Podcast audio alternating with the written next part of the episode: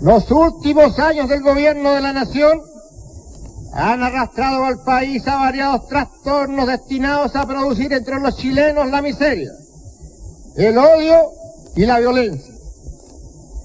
Por ello, como paliativo a tan nefastos sucesos, las Fuerzas Armadas y Carabineros asumieron el gobierno, inspirados en la noble misión que como hombres de armas le dispone la ley, la que no solo es preservar fundamentalmente la soberanía de la nación cuando ésta se ve amenazada interna o externamente, sino en velar por mantener el orden interno y la seguridad física y moral de todos los conciudadanos.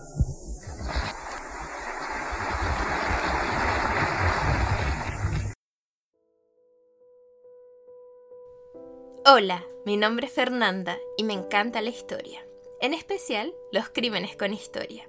Hoy me gustaría contarte acerca de los crímenes cometidos en el régimen dictatorial de Augusto Pinochet Ugarte.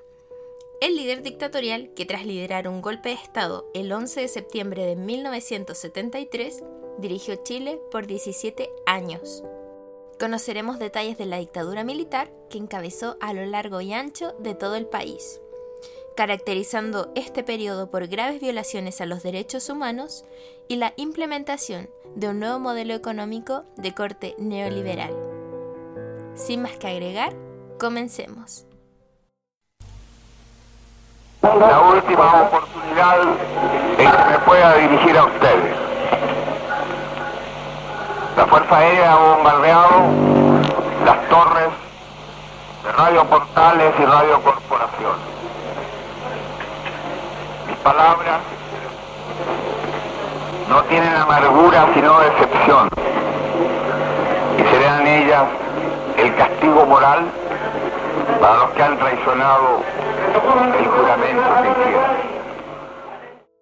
Nuestra historia comienza en 1973 donde, en calidad de comandante en jefe del ejército de Chile, Augusto José Ramón Pinochet Ugarte encabezó el golpe de Estado el 11 de septiembre de 1973, derrocando así al gobierno de Salvador Allende.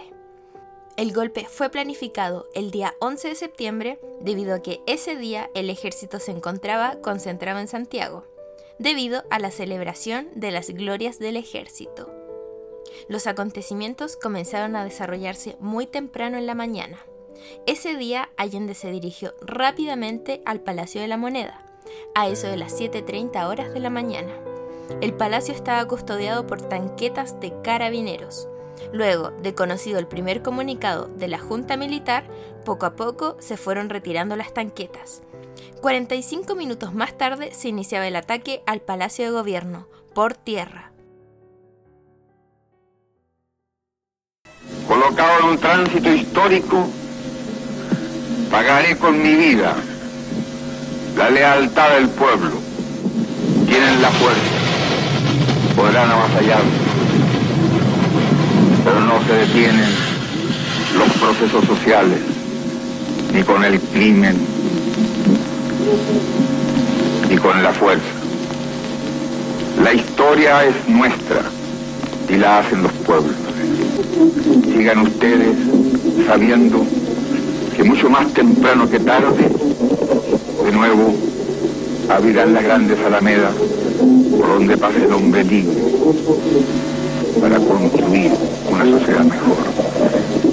¡Viva Chimol! ¡Viva el pueblo! ¡Vivan los trabajadores! Cerca de las 11 de la mañana, el presidente Salvador Allende dirigió su último mensaje al país, a través de una cadena de radioemisoras simpatizantes del gobierno. En este mensaje señaló su decisión de no abandonar la Casa de Gobierno.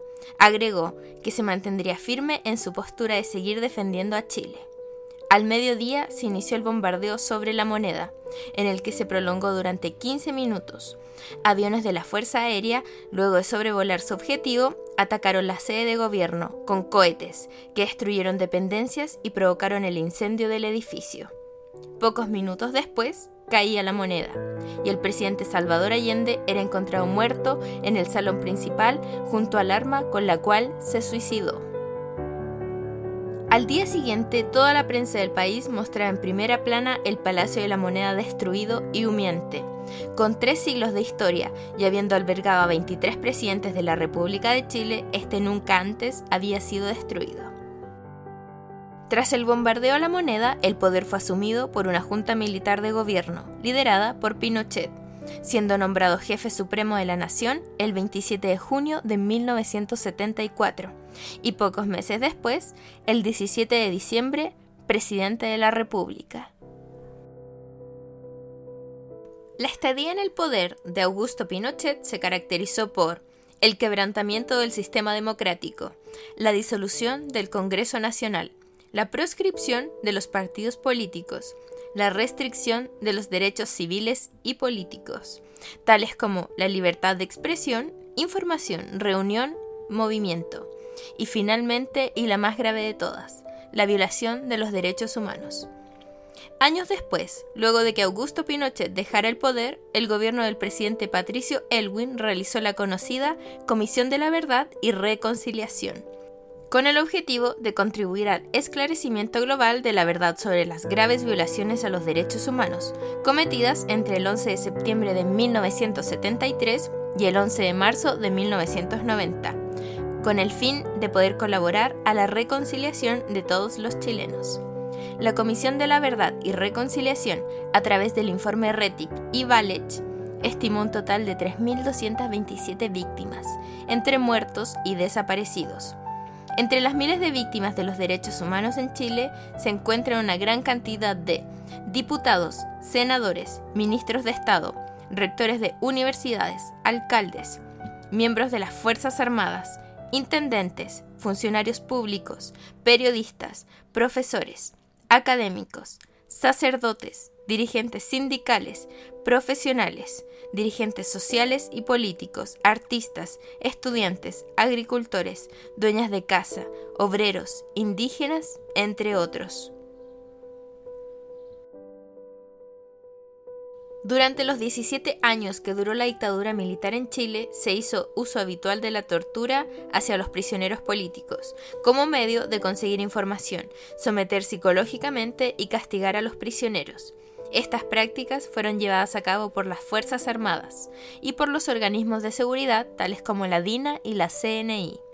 De hecho, el 94% de los exprisioneros entrevistados por la Comisión Balech señaló haber sufrido torturas por parte de sus captores. Entre las torturas que se realizaron están las golpizas reiteradas, el colgamiento, la aplicación de electricidad, los simulacros de fusilamiento, las humillaciones, los vejámenes, desnudamientos, violaciones, abusos sexuales, la privación del sueño, privación de alimentos, privación de líquidos, asfixia y ahogamiento. Y esto no era todo. Además, se les hacía presenciar fusilamientos, torturas y abusos sexuales de otros prisioneros o sus familiares. Durante los 17 años en que Augusto Pinochet se mantuvo en el poder, también debió sortear conflictos limítrofes, como el caso del Canal Beagle, con Argentina, situación que generó tensiones entre las Fuerzas Armadas de ambos países. El conflicto del Beagle se originó en torno a la soberanía de varias islas e islotes, principalmente Picton, Nueva y Lennox, al sur del Canal Beagle y espacios marítimos adyacentes, de una estratégica zona ubicada entre los océanos Atlántico y Pacífico. El 22 de julio de 1971, los presidentes Salvador Allende y Alejandro Agustín Lanús firmaron un compromiso de arbitraje, mediante el cual ambos países se sometieron al arbitraje de la reina Isabel II de Inglaterra. El 2 de mayo de 1977 se dio a conocer el laudo arbitral, que otorgó derechos de navegación en el canal a ambos países, quedando Chile con la mayor parte de las islas y los derechos oceánicos. El gobierno argentino declaró el fallo insubsanablemente nulo, ordenando movimiento de tropas en la zona de conflicto, a lo que Chile respondió con similares preparativos de guerra. En 1978 el gobierno solicitó la mediación del Papa Juan Pablo II, la que quedó oficializada por medio del Acta Montevideo, firmada el 8 de enero de 1979. Como resultado de esta mediación, en 1984 ambos países firmaron el Tratado de Paz y Amistad entre Chile y Argentina, el cual otorgó derechos de navegación a estos dos países, la mayor parte de las islas a Chile y la mayor parte del territorio marítimo a la Argentina. Durante el régimen dictatorial de Augusto Pinochet se inició un proceso de profunda transformación económica y social. A partir del año 1980 se comenzó a implementar con fuerza un nuevo modelo económico de corte neoliberal, desarrollado bajo los lineamientos de los llamados Chicago Boys. A través de un plebiscito en 1980 se aprobó una nueva constitución política que establecía que Pinochet continuaría en la presidencia por un nuevo periodo de ocho años, cargo que asumió formalmente el 11 de marzo de 1981. Asimismo, ascendió capitán general al año siguiente, grado de tradición colonial que no se había ostentado en nuestro país desde los comienzos de su vida republicana. La transformación económica y política implementada durante el régimen militar se oponía a la imagen del otro Chile durante este periodo, el Chile de la resistencia y la movilización social. Desde 1983 se inició una fuerte oposición al régimen, situación que culminó con el triunfo de la opción no en el plebiscito de 1988. Como consecuencia de esto, y tras la realización de un nuevo plebiscito en 1989, que tuvo como objeto reformar la Constitución para garantizar la gobernabilidad democrática, el 14 de diciembre de 1989 se realizaron las primeras elecciones presidenciales y parlamentarias, resultando elegido el candidato de la concertación de partidos por la democracia, el demócrata cristiano Patricio Elwin Azócar. Con ello se inició un periodo de transición a la democracia, que se caracterizó en sus primeros años por la tensión existente entre el gobierno y las Fuerzas Armadas, aún bajo el mando de Augusto Pinochet pues, tras entregar el poder el 11 de marzo de 1990, este continuó como comandante en jefe del ejército, tal como lo establecía la constitución dictada durante su gobierno. El 11 de marzo de 1998, al día siguiente de abandonar la comandancia en jefe, Pinochet volvió a participar activamente en la política del país, cuando asumió como senador vitalicio. Sin embargo, su foro parlamentario no impidió que se iniciaran diversos procesos judiciales en su contra. Caso emblemático fue su detención en Londres en octubre de 1998 por la implicación en los delitos de genocidio, terrorismo internacional, torturas y desaparición de personas ocurridos en Chile durante la dictadura militar. El 16 de octubre de 1998, estando de viaje en Londres, Augusto Pinochet fue detenido en virtud de una orden de captura emanada por el juez español Baltasar Garzón, quien buscaba someterlo a juicio por los asesinatos de varios ciudadanos españoles ocurridos durante la dictadura. Las apelaciones fueron un evento de relevancia político-jurídico internacional, que lamentablemente el 2 de marzo del año 2000 el ministro del Interior británico, Jack Straw, decidió liberar a Pinochet, declarando que a juzgar por sus recientes exámenes médicos no estaba en condiciones de ser juzgado. Años después, se revelaron archivos en que se comprobó la existencia de un pacto secreto entre Reino Unido y Chile durante la Guerra de las Malvinas. Cuando ocurrió el conflicto de las Malvinas, Augusto Pinochet le ofreció ayuda al gobierno liderado por Margaret Thatcher, este pacto secreto que existió entre Reino Unido y Chile es la principal razón por la que se dejó sin efecto el procesamiento de genocidio en Londres, dejando en completa impunidad los crímenes que lideró en Chile por casi dos décadas. Pasaron los años y Pinochet vivió en completa inmunidad en Chile, hasta su muerte, ocurrida el 10 de diciembre del año 2006. Recibió honores fúnebres únicamente como ex comandante en jefe del ejército y no como expresidente de la República. Actualmente, año 2020, se realizó un plebiscito histórico en el que todos los ciudadanos en Chile o en el extranjero pudieron votar para decidir si cambiar o no la constitución, realizada en el régimen dictatorial de Augusto Pinochet. Esta fue la primera vez en la historia de Chile en la que se le preguntó a la ciudadanía si quería o no una nueva constitución.